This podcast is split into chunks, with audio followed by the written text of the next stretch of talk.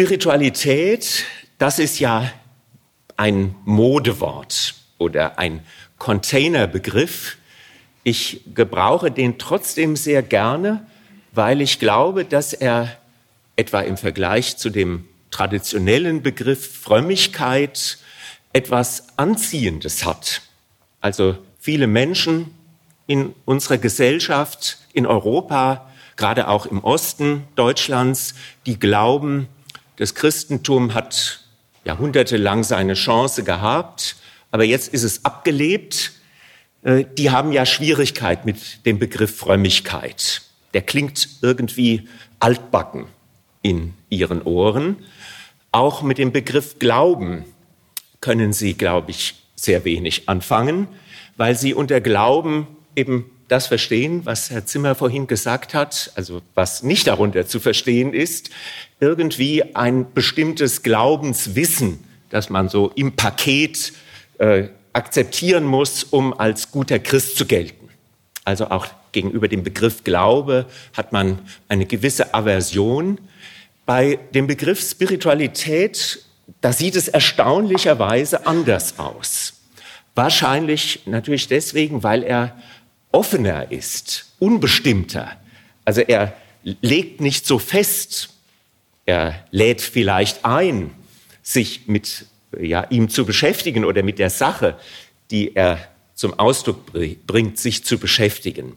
Also um auch noch mal das Wort von Herrn Zimmer aufzunehmen, er verlockt dazu, er lädt ein, sich äh, mit der Sache, die er zum Ausdruck bringt, auseinanderzusetzen. Ich finde das positiv.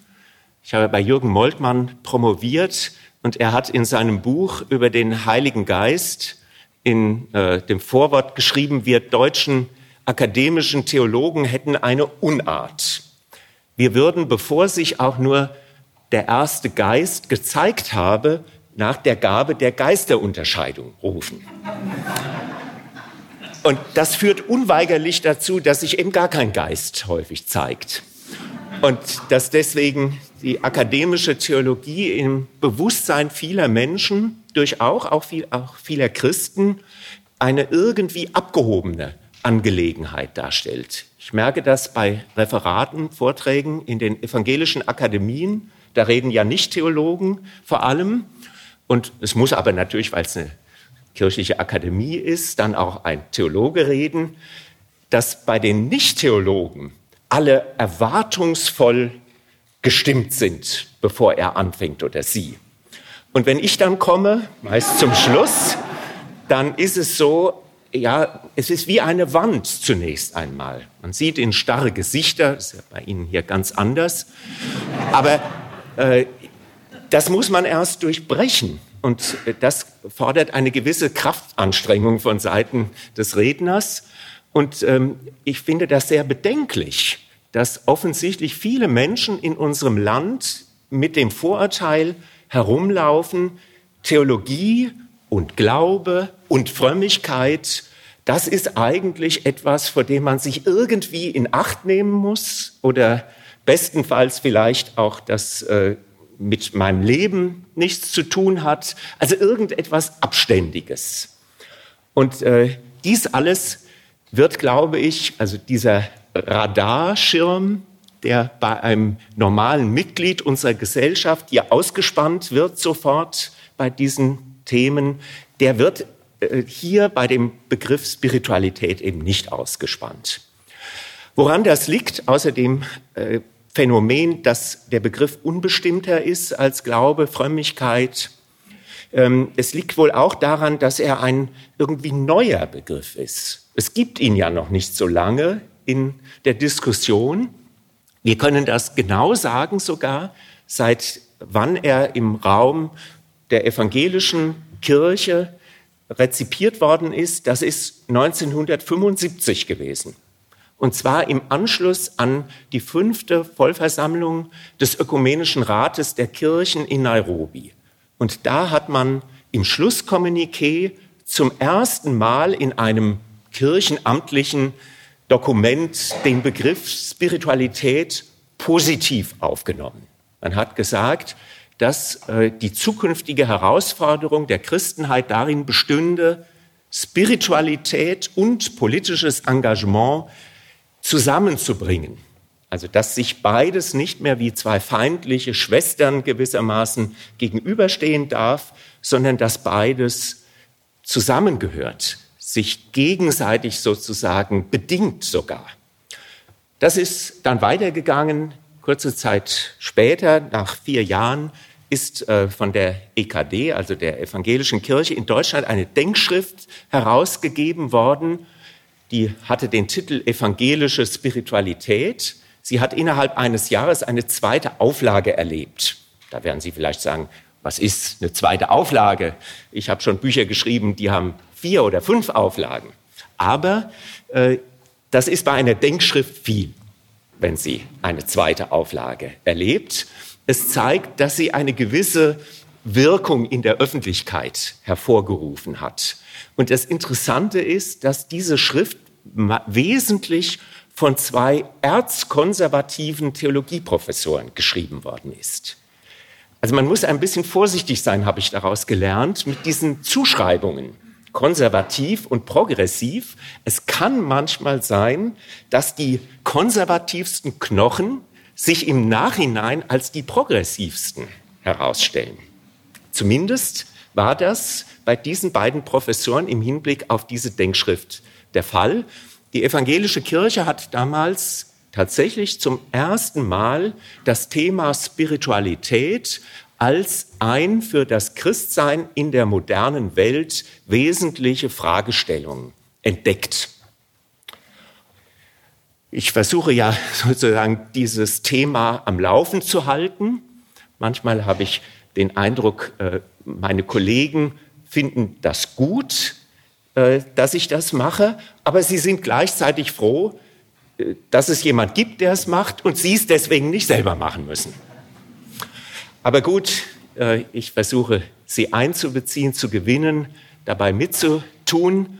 Ähm, was verstehe ich unter dem Begriff evangelische Spiritualität oder etwas allgemeiner Spiritualität? Das möchte ich noch sagen, bevor ich dann zu Luther komme. Spiritualität ist für mich in Aufnahme von Überlegungen dieser Denkschrift von 1979, evangelische Spiritualität, ist für mich äh, ja so wie, wie ein Kleeblatt mit äh, drei Blättern. Einmal umfasst für mich Spiritualität, jetzt speziell auch evangelische Spiritualität, ähm, das, was wir traditionellerweise unter Glauben verstehen, also durchaus auch Inhalte des Glaubens. Als zweiten Aspekt, zweites Kleeblatt sozusagen, verstehe ich darunter Frömmigkeitsübungen. Ich bin also der Meinung, dass zur Spiritualität gehört, dass dieser Glaube auch eingeübt wird. Es geht nicht ohne Übung mit dem Glauben. Und das dritte Kleeblatt sozusagen ist äh, ja das ethische Handeln im Alltag, in der Gesellschaft, in der Familie, am Arbeitsplatz, wo auch immer. Also diese drei Dimensionen, könnte man auch sagen, gehören für mich beim Begriff Spiritualität zusammen. Also der, die Inhalte des Glaubens, die Frömmigkeitsübungen und schließlich dann äh, das Handeln, das ethische Handeln im Alltag der Welt. Luther hat den Begriff Spiritualität in der Weise natürlich nicht gekannt. Ähm, er spricht vom Glauben gewöhnlich. Und der Begriff Frömmigkeit hat damals auch eine andere Bedeutung gehabt, als er äh, heute ihn hat. Und dennoch natürlich das ist jetzt sozusagen meine These gleich zu Beginn, sonst müsste ich ja hier aufhören, äh, hat Luther vieles zur Spiritualität zu sagen. Und das möchte ich Ihnen im Folgenden hier zu beweisen versuchen, wobei Spiritualität bei Luther viele Fremdheitsmomente hat, wie ja Luther überhaupt uns, das ist ja eine Binsenwahrheit, Weisheit, äh, uns fremd geworden ist. Und das war für mich auch, muss ich sagen, der Hauptgrund zuzusagen, zu Ihnen zu kommen, weil ich das fantastisch finde, ja, dass äh, so viele Menschen sich so ernsthaft über einen längeren Zeitraum mit Martin Luther und seiner Theologie und Spiritualität beschäftigen. Das werden Sie nicht so häufig finden. Und äh, ich bin ein bisschen beunruhigt, muss ich sagen, darüber, wie wenig eigentlich in den vergangenen neun Jahren der Lutherdekade es unsere Kirche, auch die Theologie, auch die Gemeinden geschafft haben, äh, zum Kern von Luthers Anliegen vorzudringen. Und ich habe irgendwie ja den Eindruck, dass das hier versucht wird über Pfingsten. Und darum ginge es eigentlich, im, wenn man schon die Reformation feiert, dass man sich mit den Inhalten der Reformation stärker beschäftigt. Und damit meine ich natürlich mit den spirituellen Inhalten, aus denen meiner Meinung nach alles andere, also die Konsequenzen sozusagen in der Welt, im Handeln der Welt geflossen sind. Nehmen Sie die Spiritualität, nehmen Sie die theologischen Neuentdeckungen Luthers weg, dann bleibt gar nichts übrig, ja. Ähm, dann äh, verstehen Sie auch überhaupt nicht, wie Luther eine derart sprachschöpferische Bedeutung gewinnen konnte. Es ist ja aus seiner Spiritualität herausgewachsen. Natürlich ist er auch ein sprachliches Genie gewesen. Das ist klar. Aber dass sozusagen dieses sprachliche Genie äh, gewissermaßen wirksam werden konnte, das hängt natürlich an seiner Spiritualität und sein, an seinen theologischen Neuentdeckungen. Also insofern ähm, freue ich mich besonders, dass wir hier miteinander über diesen ja, Glutkern von äh, Luthers Theologie und Spiritualität miteinander nachdenken. Und dass die zunächst mal fremd sind uns in vielerlei Hinsicht, das ist ja vielleicht gut, weil nur Fremdheit uns vielleicht dazu bringt, dann auch ja etwas Neues zu lernen. Es gibt ja diesen schönen Begriff von der Wut des Verstehens, der die Gegenwart prägt. Dahinter steht natürlich auch das Bestreben, alles, was fremd ist, uns irgendwie anzuverwandeln und es gleich damit auch irgendwie zu domestizieren, unschädlich zu machen. Also, dass es uns nicht mehr in Frage stellt und dadurch weiterbringt. Also keine neuen Wirklichkeitsräume uns zu erschließen vermag. Und wir eben bei dem Altgewohnten bleiben können. Ich bin schon der Überzeugung, dass die Beschäftigung mit Luther uns unseren Glauben, unsere Spiritualität, unsere Theologie verändern wird. Eben weil Luther ein großer Fremder geworden ist für unsere Gesellschaft. Mein erster Punkt, Luthers Spiritualität ist orientiert an der Erfahrung. Gleichzeitig öffnet er den Erfahrungsbegriff für die Anfechtung. Also das heißt, Luthers Spiritualität ist von ihrem Ursprung her erfahrungsbezogene Spiritualität. Es gab eine längere Tradition im vergangenen Jahrhundert, die diese Dimension seiner Spiritualität ganz anders interpretiert hat. Als ob die Rechtfertigungslehre keinen Raum für die Erfahrung des Glaubens lassen würde. Zu dieser Auslegungstradition hat der dänische Philosoph Søren Kierkegaard beigetragen. Er verstand den Glauben als tausend Klafter über dem Abgrunde erbaut. Der Glaube, so sagt Kierkegaard, ist tausend Klafter über dem Abgrunde erbaut. Also böse interpretiert, der Glaube hängt irgendwie in der Luft. Er gewinnt nirgends Erdhaftung. Er wird nirgends zur Erfahrung. Er muss auch als Glaube geglaubt werden. Das ist sozusagen das Problem dieses Verständnisses von Kierkegaards Glaube. Und dieses Verständnis Kierkegaards hat sich im 20. Jahrhundert in der sogenannten dialektischen Theologie Es ist die Theologie Karl Barths und seiner Freunde, der wir viel zu verdanken haben, etwa die Barmer Theologische Erklärung während des Kampfes der bekennenden Kirche im Dritten Reich, hat sich in dieser Theologie, wie ich meine, äußerst negativ ausgewirkt. Für Barth, zumindest für den frühen Barth, bekommt der Glaube nirgends Bodenhaftung, wird er nirgends zur Erfahrung. Das ist das berühmte Erfahrungsdefizit der evangelischen Theologie.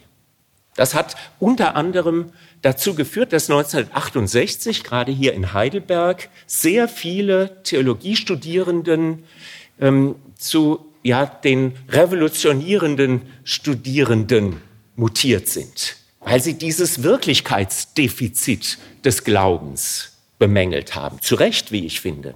Und sie meinten, das muss durch politisches Handeln sozusagen ersetzt werden. Richtig an dieser Interpretation ist, wie immer hat auch diese, dieses Ding zwei Seiten, ist, dass Luther davon ausgeht, dass der Mensch durch den Heiligen Geist keine neue sittliche Qualität verliehen bekommt.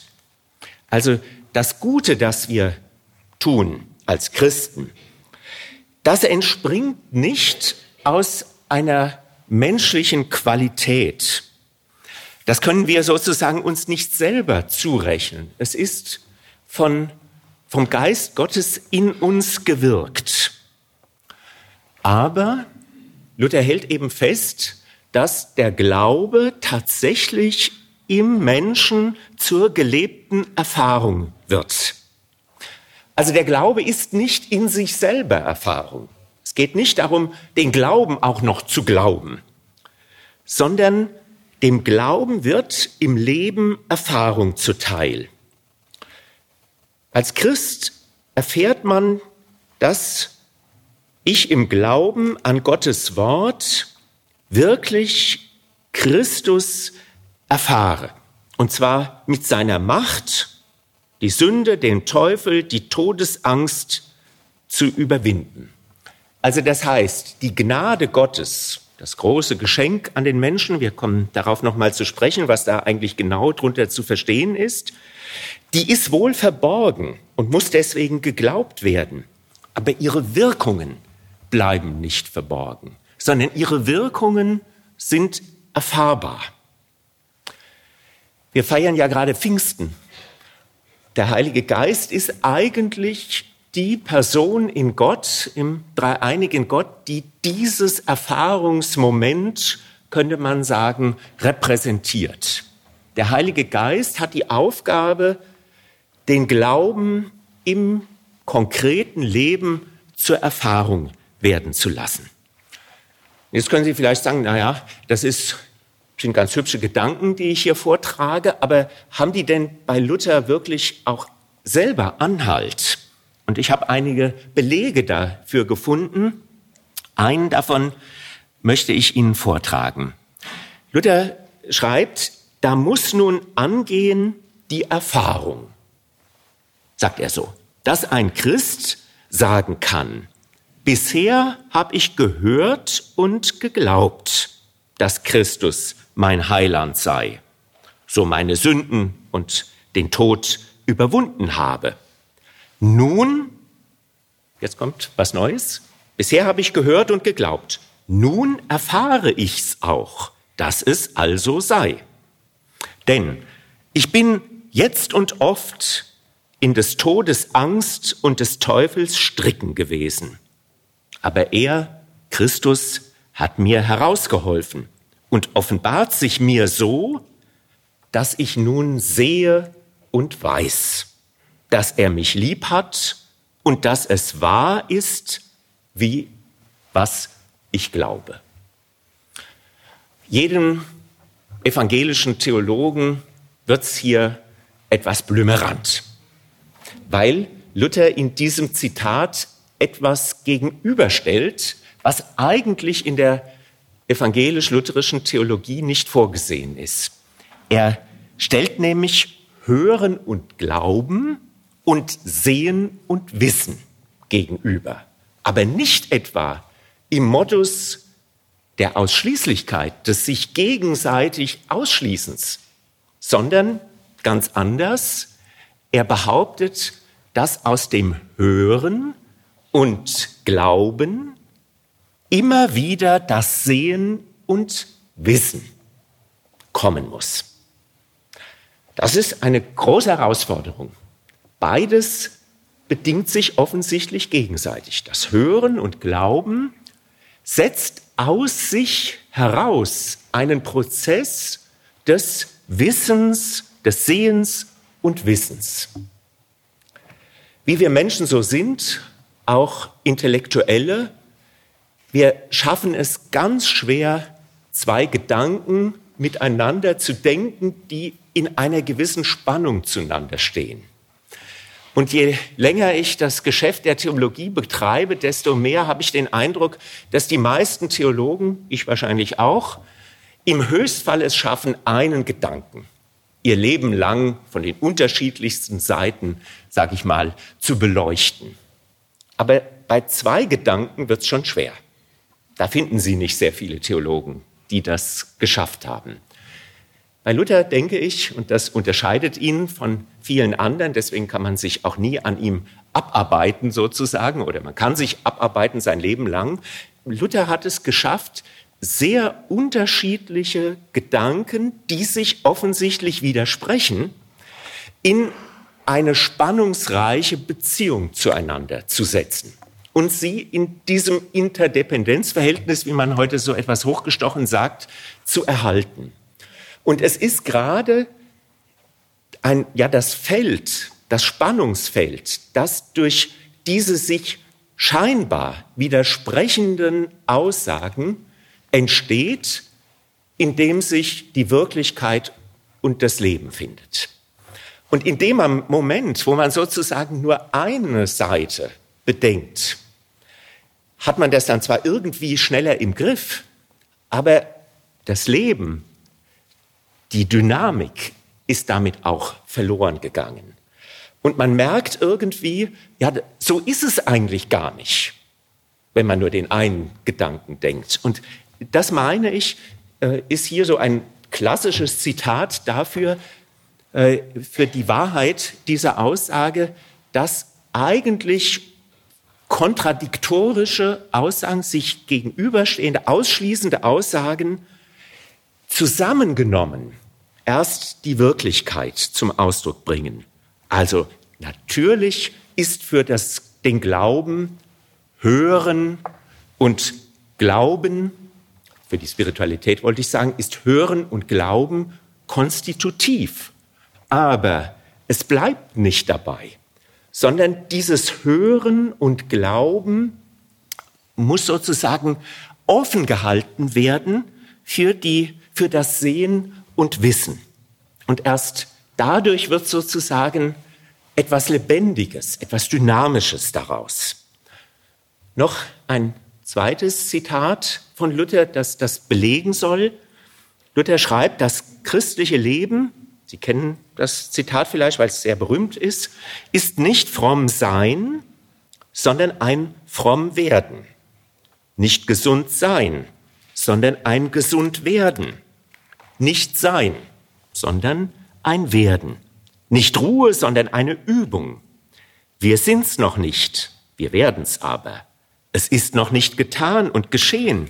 Es ist aber im Gang und Schwange. Es ist nicht das Ende, es ist aber der Weg. Es glüht und glänzt noch nicht alles. Es bessert sich aber alles. Ein ungewöhnliches Zitat, wenn man so die Lutherdeutungen vieler Jahrzehnte im letzten Jahrhundert liest. Also diese Dynamik, die hier dem Spiritualitätsbegriff sozusagen zugewiesen wird, die passt irgendwie furchtbar schlecht zu den Lutherdenkmälern des 19. Jahrhunderts. Die gibt's also überall in Deutschland, hier ganz in der Nähe in Worms, da wird Luther oder da wird suggeriert, dass Luther eben so ein feststehender martialischer germanischer Recke war. Und wie es bei Denkmälern grundsätzlich ja das Problem ist, wenn Sie jemand auf einen Sockel stellen, dann sind Sie ihn los.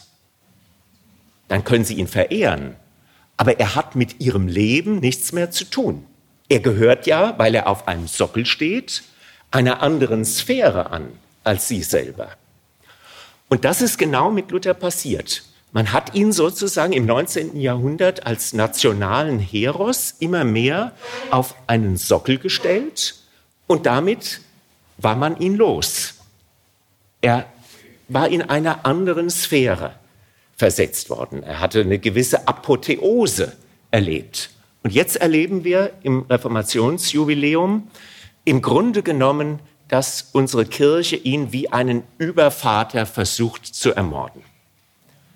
Das ist die logische Konsequenz, wenn man ihn apotheosiert hat, meiner Meinung nach. Und das ist gefährlich, denn die evangelische Kirche, auch die evangelische Theologie kann nicht gut ohne Luther eine Zukunft haben, weil er ja der große Inspirator sozusagen von ihr war. Luthers erfahrungsbezogene Spiritualität ist heute aktuell, und zwar aus mehreren Gründen. Zunächst mal schlicht aufgrund einer gewissen spirituellen Auszehrung des Protestantismus. Immerhin hat der Rat, frühere Ratsvorsitzende der evangelischen Kirche in Deutschland, Wolfgang Huber, von der Selbstsäkularisierung unserer Kirche gesprochen.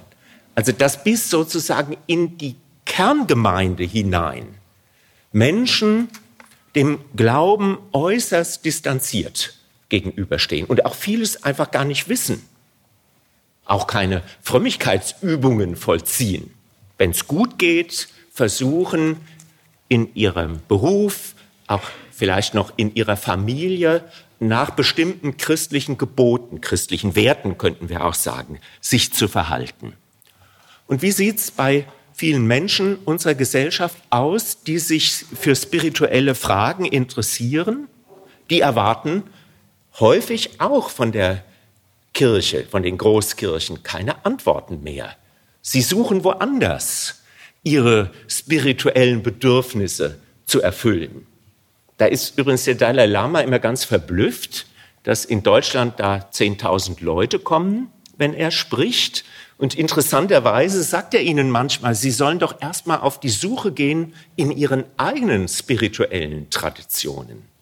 Weil es sehr schwer ist, spirituelle Traditionen, die in einem ganz anderen Kulturkreis wie der Buddhismus entstanden sind, sich anzuverwandeln, also da wirklich Heimat zu finden. Das ist natürlich rein jetzt von außen betrachtet. Aber finde ich interessant, dass hier also äh, der Dalai Lama gewissermaßen zum Verbündeten von Wolfgang Huber wird. Ja, es wäre sinnvoller, zunächst einmal den christlichen spirituellen Traditionen eine Chance zu geben. Allerdings, natürlich drohen einer erfahrungsorientierten Spiritualität auch Gefahren. Das hängt mit unserer Erlebnisgesellschaft zusammen. Einerseits droht einer solchen erfahrungsorientierten Spiritualität eine Überbetonung der Rolle von Erfahrungen für den Glauben und andererseits eine falsche Interpretation geistlicher Erfahrungen. Wir alle wahrscheinlich wollen ja heute Leid vermeiden, um Zeit zu sparen, um das Leben voll auskosten zu können. Und entsprechend wird der geistliche Gehalt von Erfahrungen des Leids und des Verzichts verkannt. Und da meine ich, könnte Luthers Erfahrungsbegriff uns weiterhelfen. Luthers Erfahrungsbegriff schließt demgegenüber nämlich Erfahrungen des Leids und des Verzichts ein. Luther gebraucht hier einen aus der Mode bekommenen Begriff. Er spricht von Anfechtungen und ist sogar der Meinung, dass diese Anfechtungen der primäre Ort sind, an dem Gott uns Menschen begegnet.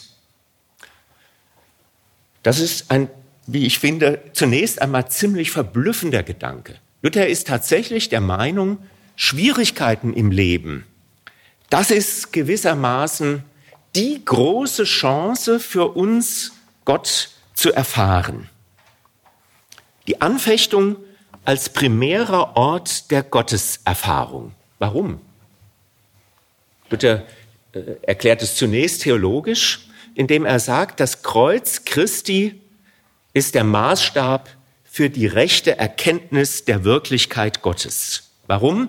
Weil eben am Kreuz Christi Gott sich am deutlichsten in seinem Wesen dem Menschen offenbart hat. Das ist äh, heute ziemlich abgedrehter Gedanke, würde ich sagen. Und wir tun uns arg schwer damit, ähm, das Kreuz als Zeichen der Liebe Gottes zu interpretieren. Für uns steht gleich sozusagen äh, der Gedanke im Vordergrund, es ist ein Folterinstrument und äh, Gott hat sozusagen seinen Sohn dieser Folter, diesem schrecklichen Sterben preisgegeben.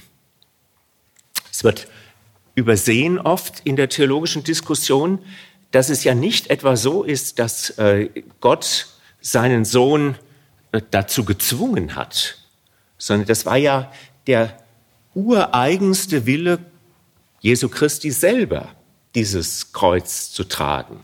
Und offensichtlich, und da ist tatsächlich die Ratio an einer bestimmten Grenze meiner Meinung nach angekommen, gab es für Gott keinen anderen Weg, die Beziehung, sag ich mal, zwischen ihm und der Menschheit in Ordnung zu bringen als dieses Kreuz. Wenn es stimmt, dass Gott die Liebe ist, dann hätte er seinem Sohn diesen schrecklichen Tod am Kreuz sicherlich erspart. Offensichtlich gab es aber keinen anderen Weg. Das ist sozusagen äh, ja ein gewisses Opfer des Verstandes, das Luther auch im Hinblick auf äh, die Tatsache des Kreuzestodes bringt. Also Anfechtungen die sind für Luther ähm, ja die Weise, am Jesu, Jesus am nächsten zu kommen. Zweiter Punkt. Luther ist der erste neuzeitliche Weihnachtschrist. Gleichzeitig hält er am altkirchlichen christologischen Dogma fest. Ich habe eben stark betont, dass äh, das Kreuz für Luther entscheidend ist. Ich glaube, Michael Welker hat ja über die Heidelberger Disputation bei Ihnen gesprochen. Das ist eben nur die eine Seite.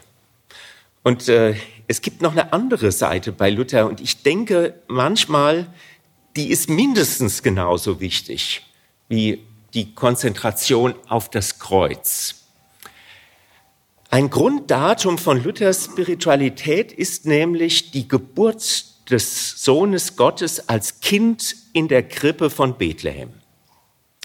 Und deswegen sage ich, Luther ist der erste moderne Weihnachtschrist. Sehr merkwürdig, äh, dass in Deutschland und von Deutschland, äh, sage ich mal, das westliche Ausland ähm, immer stärker in den letzten Jahrzehnten das Weihnachtsfest ins Zentrum des Jahreskreises gerückt hat. Also für viele Christen, oder sagen wir mal vorsichtiger, für viele Kirchenmitglieder ist ja das Kirchenjahr zusammengeschrumpft auf den Heiligabend. Es hat, also deswegen sprechen Beobachter der religiösen Szene in unserem Land von einer weit verbreiteten Heiligabend-Spiritualität. Es äh, gibt ja alle zehn Jahre sogenannte Kirchenmitgliedschaftsuntersuchungen. Und da werden also inzwischen auch Nichtkirchenmitglieder nach allen möglichen Dingen befragt. Zum Beispiel auch nach ihrem Gottesdienstverhalten, also Teilnahmeverhalten am Gottesdienst. Und bei einer dieser Untersuchungen vor einigen Jahrzehnten schon da ist herausgekommen, dass ein unheimlich großer Prozentsatz der Kirchenmitglieder bei der Frage, ob regelmäßiger Gottesdienstbesuch oder nicht, regelmäßigen Gottesdienstbesuch ankreuzt. Obwohl ja nur ungefähr vier Prozent der evangelischen Gottes, äh, äh, Kirchenmitglieder an jedem Sonntag oder relativ regelmäßig den Gottesdienst besuchen. Sie ahnen schon, ja, was da passiert ist. Im Bewusstsein offensichtlich eines großen Teils der Kirchenmitglieder, der evangelischen Kirchen, ist es so, dass der Gottesdienst am heiligen Abend, den sie regelmäßig besuchen, einmal im Jahr ein regelmäßiger Gottesdienstbesuch ist. Also der Wochenrhythmus hat sich verschoben zum Heiligabendrhythmus. Es ist in Leipzig so, ich bin da Universitätsprediger, dass äh, der Universitätsprediger den Heiligabendgottesdienst gewöhnlich halten muss. Und am Anfang habe ich gedacht, ach na ja, da kann ich noch mal halten, ein bisschen natürlich ans frische Wasser geführt, ähm, die Predigt, die ich vor zwei, drei Jahren gehalten hatte. Ich war gerade ziemlich in Druck und sprach dann mit dem Universitätsmusikdirektor darüber, ähm, weil er so, so ist das in Sachsen sittet, er war, ist zuständig für die Liturgie, für die liturgische Gestaltung. Und da hat er nebenbei so fallen lassen, was ich drei Jahre vorher gesagt hatte. Äh, und da ist mir also gedämmert, dass offensichtlich die Leute sehr genau zuhören, was am heiligen Abend äh, da gepredigt wird. Das ist ja auch klar. Wenn man nur eine Predigt im Jahr hört, da weiß man noch ungefähr, was der Pfarrer oder die Pfarrerin gesagt hat die Jahre vorher. Also von daher gesehen, äh, warum betone ich das so? Äh, ich glaube, dass diese neuzeitliche Veränderung des christlichen Glaubens in Richtung auf eine Heiligabend-Spiritualität tatsächlich letztlich in Luther begründet ist. Er hat natürlich sich das nie so vorstellen können, dass das so werden würde. Aber warum? Was sind die Gründe dafür? Warum meine ich, ist Luther der erste neuzeitliche Weihnachtschrist? Denn in der Geschichte der christlichen Kirchen ist natürlich Ostern das entscheidende christliche Fest von Anfang an. Also die Auferstehung, das neue Leben, die, das neue verwandelte, verwandelte Leben. Warum ähm, Weihnachten für Luther? Sie kennen wahrscheinlich alle das Lied vom Himmel hoch, da komme ich her. Das ist ja Luthers volkstümlichstes Lied. Da kann man irgendwie etwas von seiner äh, ja, Spiritualität spüren. Hier kann man sogar sagen, schlägt das Herz von Luthers Glauben. Und wahrscheinlich ist das auch für Erwachsene, obwohl es eigentlich ein Kinderlied ist, besonders anrührend, weil man sich in diesem Lied so ein bisschen in das Paradies seiner Kinderzeit zurückträumen kann. Es ist ja für je älter man wird besonders wichtig, dass man dieses Kinderland, das ganz verklärt so in der, im Hintergrund der Existenz mitgeführt wird, dass man immer wieder in dieses Kinderland zurückkehrt. Und ich glaube, dass das an Heiligabend bei vielen Menschen passiert. Ich habe mich früher in Nebenbemerkung immer gewundert, warum solch unheimlich viele Leute, etwa in Mannheim, da habe ich einige Jahre gewohnt, auf den Weihnachtsmarkt gehen. Also da schiebt man sich doch so durch. Also man tritt sich auf die Füße und also ich konnte überhaupt nichts damit anfangen. Bis mir das mal klar wurde, das ist für viele Menschen ein Abtauchen oder ein Zurücktauchen in das Land ihrer Kindheit. Durch die Gerüche, die da äh, zu riechen sind, auch natürlich durch die Melodien, die da gespielt werden, durch den Lichterglanz. Also das alles trägt meiner Meinung nach dazu bei, dass heute unsere volkskirchliche Spiritualität im Wesentlichen Weihnachtsspiritualität ist. Aber das ist natürlich jetzt nicht für Luther der entscheidende Gesichtspunkt. Für ihn ist der entscheidende Gesichtspunkt, dass im Kind in der Krippe Gott dem Menschen unüberbietbar nahe gekommen ist. Ja, man kann sogar sagen, in der, im Kind in der Krippe ist Gott anfassbar geworden. Deswegen dichtet Luther in dem genannten Lied vom Himmel hoch, da komme ich her. Ach Herr, du Schöpfer aller Ding, wie bist du worden so gering, dass du da liegst auf dürrem Gras, davon ein Rind und Esel aß. Oder jetzt an anderer Stelle, nicht im Lied, sagt Luther, unter allen Geboten Gottes ist das Höchste, dass man seinen lieben Sohn, unseren Herrn Jesus Christus, sich vorbilden soll. Der soll unseres Herzens täglicher und vornehmster Spiegel sein, darin wir sehen, wie lieb uns Gott hat und wie er so hoch als ein frommer Gott für uns hat gesorgt, dass er auch seinen lieben Sohn für uns gegeben hat.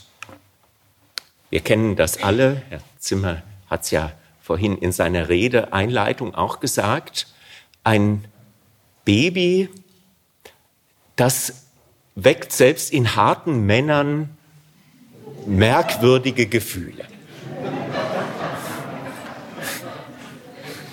Ich war vorgestern Abend bei einem Doktoranden von mir, die haben gerade ihre ersten Kinder, Zwillinge, gleich bekommen. Ich wusste bis dahin gar nicht, dass Zwillinge äh, nochmal eine kleinere Sorte Mensch sind als normale Babys. Und ich muss sagen, nicht nur, wie sie mit ihren Kindern umgehen, hat mich zutiefst irgendwie angerührt, sondern ich konnte mich selber gar nicht sozusagen innerlich davon distanzieren.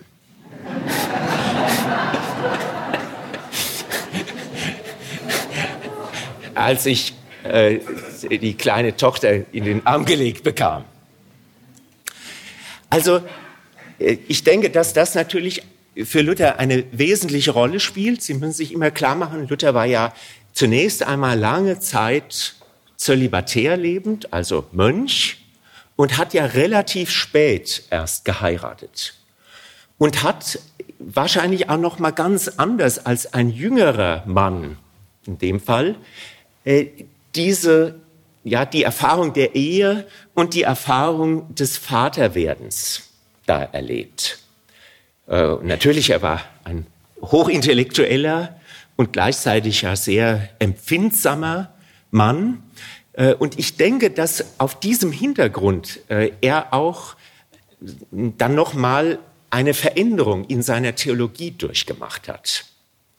Und dass äh, ja dieses Weihnachtschristsein sicher auch zu tun hat mit dieser persönlichen Erfahrung des äh, Vater geworden Seins. Ähm, ja, und dass er da eben zu Aussagen auch kommt, die bis dahin, soweit ich das wenigstens weiß, in der Christenheit äh, noch höchstens in der Mystik, ähm, aber sonst noch nicht ja so publik waren. Luther sagt, Gott ist, kennen Sie vielleicht, ein glühender Backofen voll Liebe. Ein glühender Backofen voll Liebe, das äh, wird ihm eben am Kind in der Krippe in Bethlehem deutlich. Und wie ist das mit einem Backofen? Wir haben es ja hier schon mehrfach mit der Wärme gehabt. Wenn Sie sich einem Backofen nähern, äh, so, so ein richtig schöner, großer, wie es das früher auf den Dörfern gab, ähm, da wird man selber erwärmt. Je näher man dem Backofen kommt, desto wärmer desto stärker erwärmt wird man selber. Und das ist im Grunde genommen das Bild, das Luther hier verwendet. Also je näher wir Gott kommen, desto äh, wärmer wird es uns ums Herz mit allem, was das sozusagen als Konsequenz mit sich bringt. Im Mittelalter hatte man ja ein anderes Gottesbild. Im, im Mittelalter war ja Gott der entfernte Rächergott. Wenn Sie die Dome hier in Worms, Speyer, Mainz besuchen, da ist im Tympanon normalerweise der wiederkommende Christus abgebildet mit einem zweischneidigen Schwert im Mund. Das ist sozusagen das Gottesbild, das das Mittelalter in der Breite geprägt hat. Vor Gott muss man sich irgendwie in Acht nehmen. Und da hat man natürlich Lösungen gefunden im Mittelalter, wie man damit umgehen kann, indem man eben die Heiligen als Schutzschild zwischen uns und Gott gesetzt hat. Und vor allem natürlich Maria. Christus ist dann nur noch oben in der Kuppel der Kirche und in der Apsis ähm, viel näher sozusagen am Kirchenvolk ist Maria als die primärste, vornehmste Heilige. Sie ist sozusagen die Fürsprecherin gegenüber Christus. Also das neutestamentliche Christusbild ist im Laufe der einer 1500-jährigen Kirchengeschichte immer mehr verschoben worden in Richtung auf ja, ein rächender Gott, ein zorniger Gott, der besänftigt werden muss. Und da war man im Mittelalter bereit, das werden wir heute Nachmittag sehen, sehr viel Geld dafür zu investieren, um vor diesem zornigen Gott sich zu schützen. Es war der schwunghafteste, schwunghafteste Wertpapierhandel, den Sie sich vorstellen können, der Ablasshandel. Der hatte die gleiche Bedeutung wie bei uns heute die Aktien. Da haben Sie ungefähr äh, das, die emotionale Bedeutsamkeit von beidem. Drittens, Freude und Dankbarkeit zeichnet Luthers Spiritualität aus. Gleichzeitig betont er die Schwere und den Ernst der Sünde. Freude und Dankbarkeit. Ich habe das ja eben schon angedeutet. Für Luther ist entscheidend die Nähe Gottes und die Liebe Gottes. Er kommt allerdings von diesem anderen Gottesbild her. Und das hat ihn ja im Kloster ähm, so umgeworfen. Die Frage, wie bekomme ich einen gnädigen Gott? Wie kann ich mit diesem zornigen Gott, vor dem ich mich in Acht nehmen muss, klarkommen? Das ist die Grundfrage. Luther vermochte zunächst in Gott nur einen tyrannischen Herrn zu sehen, der auch im Evangelium dem Menschen ein neues Gesetz auferlegt. Herr Zimmer hat uns das wie ich finde, wunderbar vor Augen geführt, dass äh, der Glaube nicht primär als sozusagen neues Gesetz verstanden werden darf. Denn das hat Luther im Grunde genommen an sich selber im Mittelalter, im Spätmittelalter durchaus erlebt. Auch das Evangelium war im Bewusstsein der Theologie und der Kirche ein neues Gesetz, das aber unerfüllbar bleiben muss. Und Luther hat dann in einem längeren Prozess, auch mit Hilfe von seinem Ordensoberen Staupitz, das war sein Seelsorger, den äh, er Zeit seines Lebens sehr verehrt hat, begriffen, dass Gottes Gerechtigkeit nicht etwa Gottes Forderung an uns Menschen ist, sondern dass es Gottes uns ohne Vorleistungen gewährte Geschenk darstellt. Also wir können Gottes Gerechtigkeit nicht erwerben. Wir können sie nur aus seinen Händen als Geschenk annehmen. Und das bedeutet natürlich auch, dass niemand sich den Himmel verdienen kann. Und darum tut, wenn es gut geht, niemand von uns gute Werke, um Gott zu gefallen, sondern aus Freude und Dankbarkeit über die empfangene Liebe Gottes, dass Gott an uns wohlgefallen hat. Das ist sozusagen die radikale Kehrtwende gegenüber der spätmittelalterlichen Frömmigkeit. Im Zentrum von Luthers Spiritualität steht der in Christus offenbar gewordene liebende Gott, man kann sagen, dass gegenüber der mittelalterlichen Spiritualität, die so landläufig die Menschen geprägt hat, wie gesagt, nicht die Mystiker und Mystikerinnen, die waren eine Ausnahme, aber das war doch eine Minderheit, eine kleine. Normalerweise war die mittelalterliche Spiritualität durch Ängstlichkeit und Skrupulosität geprägt. Und jetzt kommt eine ganz neue Wärme in die Beziehung zwischen Gott und Mensch hinein. Es ist ein positiver, lebensbejahender Grundton, den Luthers Spiritualität ausmacht. Allerdings, und das ist jetzt der fremde Luther, den ich auch nicht verschweigen darf und möchte. Paradoxerweise ist dieser positive Grundton von Luthers Spiritualität mit seiner Rede vom Ernst und von der Schwere der Sünde ursächlich verknüpft. Luther geht davon aus, je größer die Sünde, je kraftvoller die Erfahrung der Vergebung. Das ist etwas ganz Unmodernes. Luther ist der Meinung, man muss die Sünde groß machen. Das ist sein entscheidender Gedanke. Die Summe des Briefes, sagt er in seiner Römerbriefvorlesung von 1515, 16, die Summe dieses Briefes ist zu zerstören, auszurotten, zu vernichten alle Weisheit und Gerechtigkeit des Fleisches. Dafür aber einzupflanzen, festzustellen und groß zu machen die Sünde. Also Luther meint, man muss als evangelischer Christ seine Sünde groß machen. Magnificare peccatum steht da Lateinischen. Nun, man muss natürlich diese Rede Luthers gegenüber Missverständnissen in Schutz nehmen. Sonst wird sie ganz verquer. Und sie ist auch jahrhundertelang, meine ich, missbraucht worden. Der Weg, Gottes Gnade zu erfahren, das haben wir im ersten Vortrag gehört, ist der Glaube.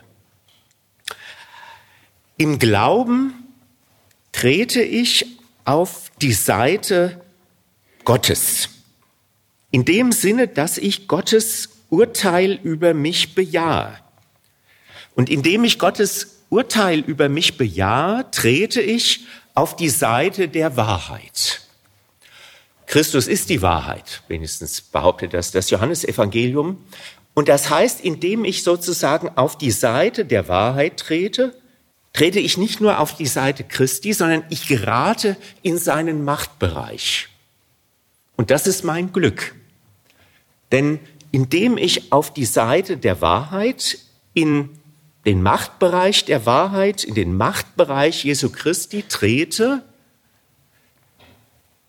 werde ich gerecht. Ich gebe Gott Recht. Ich kann aufhören, in dem Moment gegen irgendetwas anzukämpfen in mir.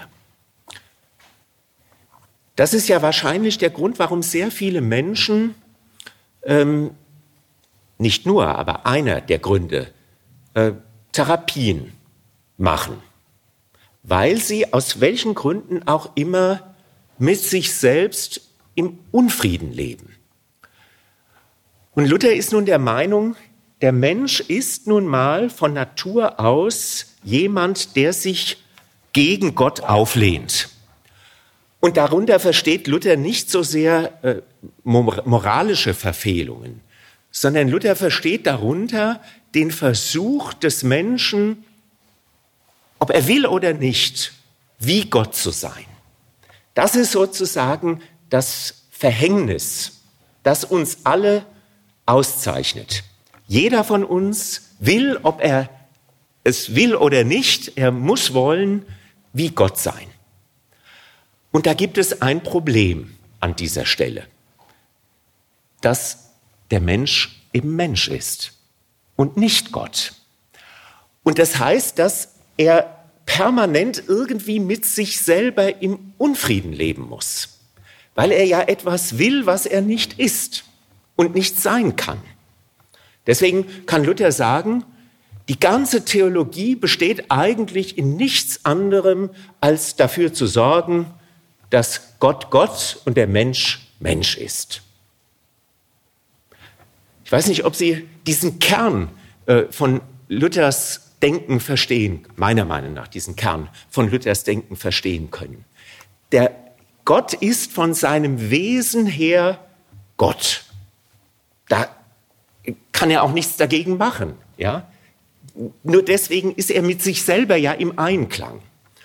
Und da sagt äh, nun Luther im Hinblick auf den Menschen, seit dem Sündenfall, wie man, man sich das konkret vorzustellen hat, ist es sozusagen dem Menschen eingestiftet, das ist die Rede von der Erbsünde, letztlich, er muss wie Gott sein wollen.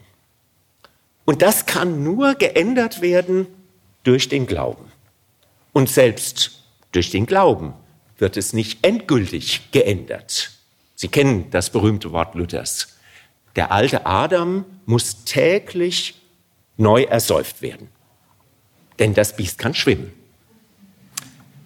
Also diese Sehnsucht, die, diese uns wie ein, eine zweite Natur anhängende Bestrebung, wie Gott sein zu müssen, die kann nicht ein für alle Mal überwunden werden, sondern das begleitet uns wie ein Schatten, wie eine zweite Haut oder wie immer Sie das nennen wollen, bis an unser Lebensende. Und das ist das Grundproblem des Menschen, dass er dadurch gegen sich, gegen seine eigene Bestimmung, gegen sein eigenes Wesen in permanenter Auflehnung existiert. Aber Gott ist Gott. Und von daher gesehen ist klar, dass sich das reibt, dass das permanent aufeinander knallt. Weil Gott vom Wesen her Gott ist und der Mensch vom Wesen her Geschöpf ist. Und da der Mensch sozusagen dieses sein Wesen von Natur aus nicht akzeptieren kann, muss es zu diesem permanenten Grundkonflikt zwischen Gott und Mensch kommen. Und da gibt es nur eine Möglichkeit nach Luther. Der Mensch muss diesen seinen Grundkonflikt mit Gott erkennen. Immer wieder neu, nicht nur erkennen, sondern sogar bekennen. Und indem er ihn bekennt, erkennt und bekennt, in dem Moment und nur auf diese Weise wird er von diesem Grundkonflikt frei und kann bei sich selber heilsam einkehren. Also hinter dieser Idee Luthers, dass man die Sünde groß machen muss, da steckt sozusagen eine unglaublich heilsame, entspannende Erkenntnis. Indem ich das tue, in dem Moment kann ich aufhören, gegen mich selber sozusagen äh, anzukämpfen.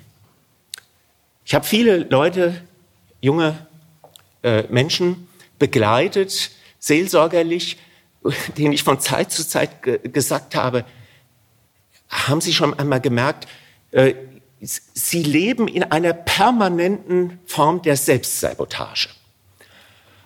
Und das, denke ich, äh, passiert sozusagen uns allen permanent, dass wir in dieser permanenten Selbstsabotage leben.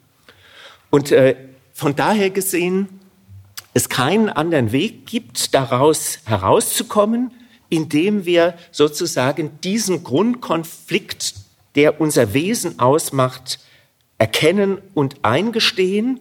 Und in dem Moment wird sozusagen dieses Eingeständnis kein Ausdruck einer entmündigenden, zerknirschenden, kleinmachenden Erfahrung, sondern einer heilsam rettenden Erfahrung. Also letztlich ist das Stehen zu meinem Sündersein die Möglichkeit, bei mir in eine Selbstbegrenzung einzukehren, die mir zugute kommt. Ich muss nicht länger mehr sein als ein Heilsam vor Gott und von Gott und natürlich auch vor meinen Mitmenschen, meiner Mitwelt und mir selbst begrenzter Mensch. Also die Grenze ist sozusagen mein Heil. Deswegen hat Dietrich Bonhoeffer, das nur als Nebenbemerkung, die, ähm, den Baum der Erkenntnis äh, im Paradies als die heilsame Grenze aufgefasst. Also, dass Gott Adam und Eva verbietet, von diesem Baum der Erkenntnis zu essen, das ist sozusagen die äußerlich sichtbare Markierung, dass der Mensch Geschöpf ist und Gott Gott ist. Es ist sozusagen eine Einweisung in seine Grenze. Das Eingeständnis des Sünderseins, um es nochmal zusammenzufassen, wahrt den Unterschied zwischen Schöpfer und Geschöpf. Vierter Punkt. Luthers Spiritualität öffnet die Kirche zur Welt hin, gleichzeitig bleibt seine Frömmigkeit orientiert an der Ewigkeit. Das ist ja, wenn Sie so wollen, allgemein bekannt. Luthers Spiritualität ist eine äh, Spiritualität, die sich durch eine grenzüberschreitende Bewegung auszeichnet. Also Luther hat ja das Kloster verlassen und äh, er hat eine Frau geheiratet, der er geholfen hat, das Kloster auch zu verlassen bei Nacht und Nebel. Er wollte sie ja übrigens gar nicht heiraten. Sie war ihm zu vorlaut. Ähm, sie konnte etwas Latein äh, und er wollte ja auch reden. Und äh, von daher gesehen passe das zunächst nicht. Und er hat also redlich versucht, die anderen, die da mit ihr entlaufen sind, ich habe jetzt die genaue Zahl vergessen, ähm, unterzubringen bei geachteten Wittenberger Bürger, Bürgern. Und das ist auch gelungen. Und die Katharina ist also übrig geblieben. Und da er verantwortlich war, dass sie das Kloster verlassen hat und es damals noch nicht so möglich war, als Frau ohne weiteres unverheiratet eine, einigermaßen bürgerliches Leben zu führen, fühlte er sich dann verpflichtet, sie zu heiraten. Er hat sie später auch lieben gelernt. Darauf haben Sie ja jetzt gewartet. Äh, und es ist sogar, könnte man sagen, in vielerlei Hinsicht die erste moderne Ehe gewesen. Luther hat ja dafür gesorgt, das kommt selten in der Geschichte vor, es kommt gelegentlich mal vor, dass der Kurfürst ein Gesetz geändert hat, damit äh, sie sozusagen ohne Vormund über das Vermögen nach seinem Tod bestimmen konnte. Das ist also ein extra Gesetz zu ihren Gunsten vom Kurfürsten verändert worden. Ich sagte, Martin Luthers Spiritualität öffnet, öffnet sich zur Welt hin. Man muss allerdings sich immer klar machen, Luther hat ja das Kloster jetzt rein räumlich gesehen nicht verlassen. Der Kurfürst hat ihm nämlich das Kloster als Wohnhaus geschenkt. Das ist bis heute das berühmte Lutherhaus in Wittenberg. Als ich da das erste Mal einen Vortrag gehalten habe, fiel mir das plötzlich schlagartig auf. Äh, das ist ja der Ort, wo er als Mönch schon gelebt hat. Also er hat sozusagen versucht, von innen heraus die mittelalterliche Frömmigkeit zu überwinden, umzuprägen. Und hat nicht etwa, das ist ja so die landläufige Meinung heute in unserer Gesellschaft, äh, so ein Christentum Leid etablieren wollen. Ja, das denken ja die meisten Menschen unserer Gesellschaft. Das ist auch ein wichtiger Grund, warum viele die katholische Kirche verlassen und evangelisch werden, weil evangelischer Glaube Christ sein Leid, also Leid wie Cola-Leid, ja, äh, darstellen würde. Das ist aber das Gegenteil von dem, was Luther wollte. Luther hat im Grunde genommen äh, das Christsein sehr anspruchsvoll gestaltet. Bis dahin war es nämlich so, wenn man wirklich anspruchsvoll Christ sein wollte, dann ging man ins Kloster. Und diese Möglichkeit hat Luther abgeschnitten, weil er daran selber gescheitert war, im Grunde genommen, und hat in gewisser Weise die Welt verklösterlicht. Alle sollten gewissermaßen wie äh, ein Mönch und eine Nonne leben. Natürlich in übertragenem Sinn. Und äh, von daher gesehen ist das ganz konsequent, dass er auch Zeit seines Lebens mit seiner Familie dann im Kloster wohnen blieb. Jeder Mensch hat fortan einen Beruf. Das war bis dahin ein Wort, das bezogen war allein auf die Berufung ins Kloster. Durch Luther wird das Wort Beruf endgültig zu einem Begriff, der, der, was wir heute darunter verstehen, allerdings wir verstehen ihn ja mehr säkular, äh, also Beruf meint, ich habe auch in meinem ganz normalen beruflichen Handeln die Möglichkeit, ein Gott wohlgefälliges Leben zu führen. Im Mittelalter, im Spätmittelalter war man der Überzeugung, außer in der Mystik, dass das Mönchen und Nonnen vorbehalten ist und nicht etwa im weltlichen Leben, im weltlichen Beruf. Da hatte man keinen Beruf. Beruf hatte man nur als Nonne und als Mönch. Und bei Luther wird das radikal verändert. Es ist gerade sozusagen die Familie, der Beruf, das Handeln in der Gesellschaft, wo ich Gottes Willen erfülle und nicht im Kloster. Obwohl man sagen muss, Luther hat durchaus auch differenzierte Aussagen zu dem Klosterleben später gekannt. Es kommt dadurch zu einer, so nenne ich das, Demokratisierung der Spiritualität, also zu ihrer Befreiung aus der Usurpation durch religiöse Eliten.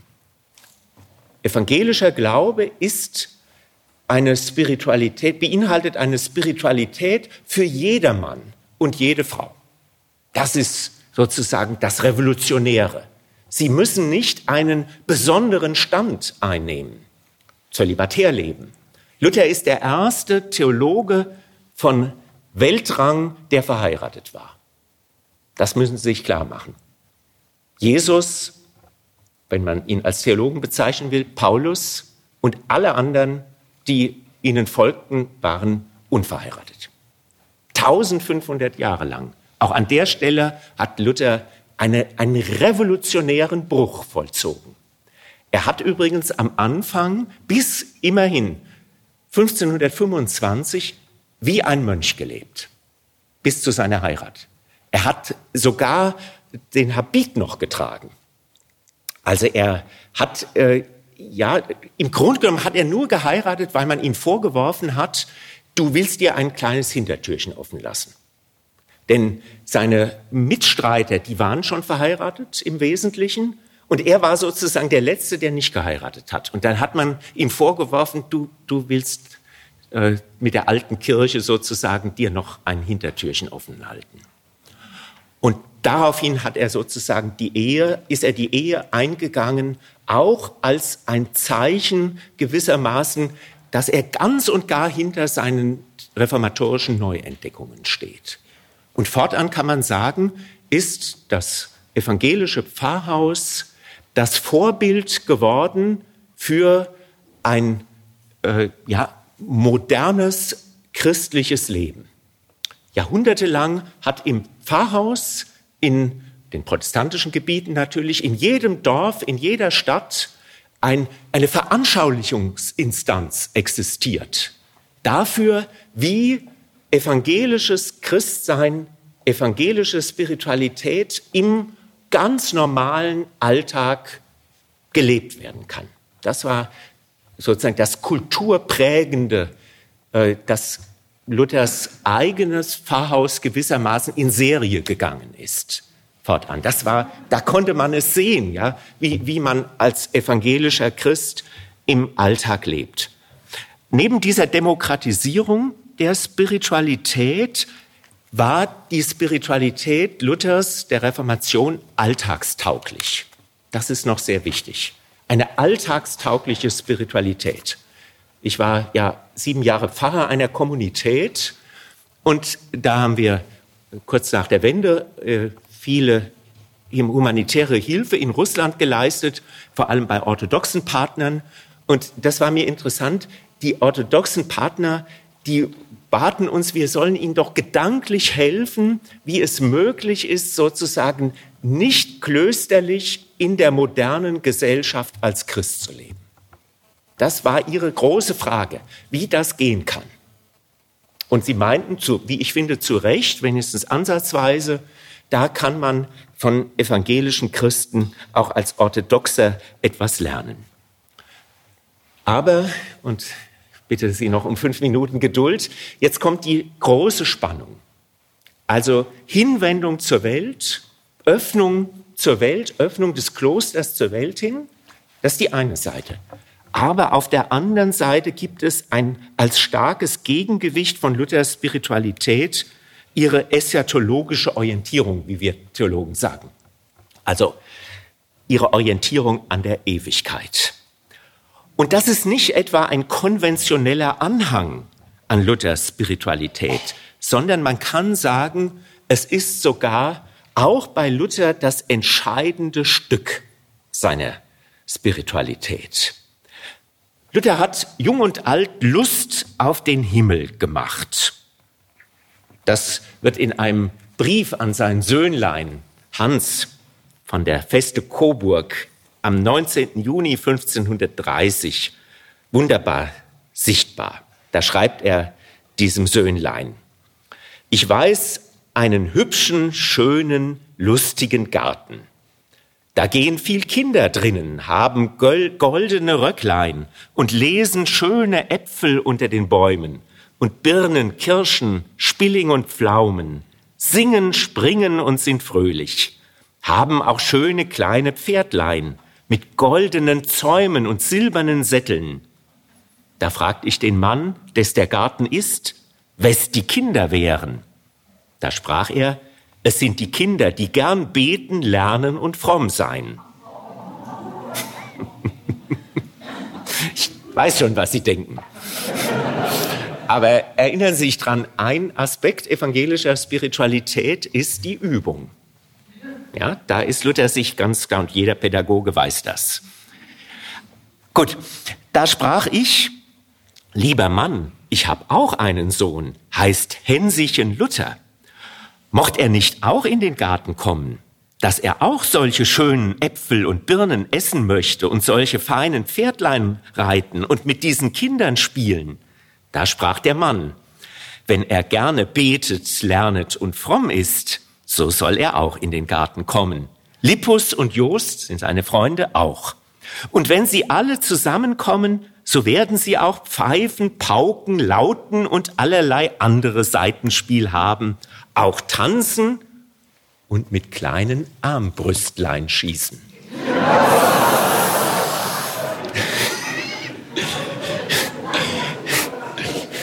Also, ohne mich hier auf äh, die Wahl des Kinderspielzeugs von den Eltern unter uns einlassen zu wollen. Luther ist äh, viel zu sehr Mensch äh, und sieht den Realitäten ins Auge, wie sie nun mal sind, als die Menschen umerziehen zu wollen. Er ist also offensichtlich der Meinung, oder er, ich muss anders sagen, er bietet hier alles auf, was nur möglich ist, um seinem Söhnlein Lust, wenn Sie so wollen, auf den Himmel zu machen. Und kann ganz sozusagen in, in die Vorstellungswelt seines Sohnes eintauchen. Ja, dass er offensichtlich also weiß, dass dieser Sohn gerne mit Armbrüsten schießt.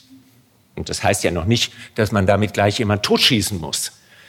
Und er weiß auch, dass er offensichtlich gerne reitet. Und er weiß, dass er bestimmte Obstsorten gern hat. Und das wird hier alles aufgeboten von ihm, um ihm Lust zu machen auf äh, das in den Himmel kommen.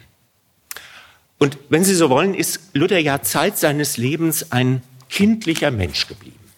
Sehr oft bei genialen Menschen, dass sie eine kindliche Seite behalten. Und die ist bei ihm ganz besonders auffällig in seinen Seelsorgebriefen. Da kommen wir heute Mittag drauf zu sprechen. Und er kann im Grunde genommen dann natürlich mehr auf das jeweilige Lebensalter orientiert, auch später älteren Menschen äh, diese ungeheure, ja, plastische äh, Lust am Himmel machen. Also da scheut er sich nicht davon zu schreiben, dass die Hunde goldene Schnauzen haben. Also es ist ihm offensichtlich selbstverständlich, dass im Himmel nicht bloß Menschen sind, sondern dass auch die Kreatur in den Himmel kommt. Natürlich auch in verwandelter Weise. Also diese Ewigkeitsorientierung von Luthers Spiritualität ist leider in der Geschichte der evangelischen Spiritualität im letzten Jahrhundert mehr und mehr zurückgetreten. Und wahrscheinlich der wichtigste evangelische Theologe, äh, Eberhard Jüngel, hat ja diesen schönen Satz geprägt, wir sind aus diesseits vergessenen Schülern des Jenseits in jenseits vergessene Jünger des Diesseits mutiert. Sie verstehen, was er damit sagen will. Also wir haben jedenfalls ganz und gar die Orientierung unseres Lebens an der Ewigkeit verloren. Dass das eigentlich ein essentieller Bestandteil christlicher Spiritualität ist sozusagen den Himmel als Orientierungspunkt zu haben. ich lebe jetzt äh, seit elf Jahren im Osten Deutschlands und mir ist aufgefallen, dass tatsächlich äh, der Sozialismus, Kommunismus es fertiggebracht hat, uns diese Ewigkeitsorientierung zu diskreditieren. Mit dem Vorwurf, die christlichen Kirchen hätten damit generationenlang Menschen in Armut und äh, unterdrückt, ähm, vertröstet. Billig vertröstet, indem sie sie davon abgehalten haben, sozusagen für gerechte gesellschaftliche Verhältnisse zu kämpfen.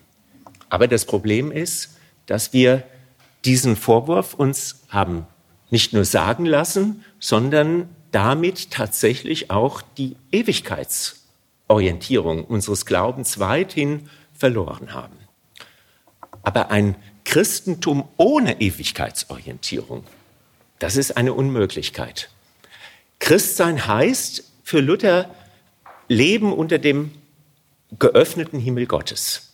Das ist eigentlich, äh, was, wenn man so will, das Geheimnis auch seines Lebens ausmacht dass er sich eigentlich natürlich mit großen Schwankungen und Anfechtungen, dass er Zeit seines Lebens sich in diesem Bewusstsein gesehen hat.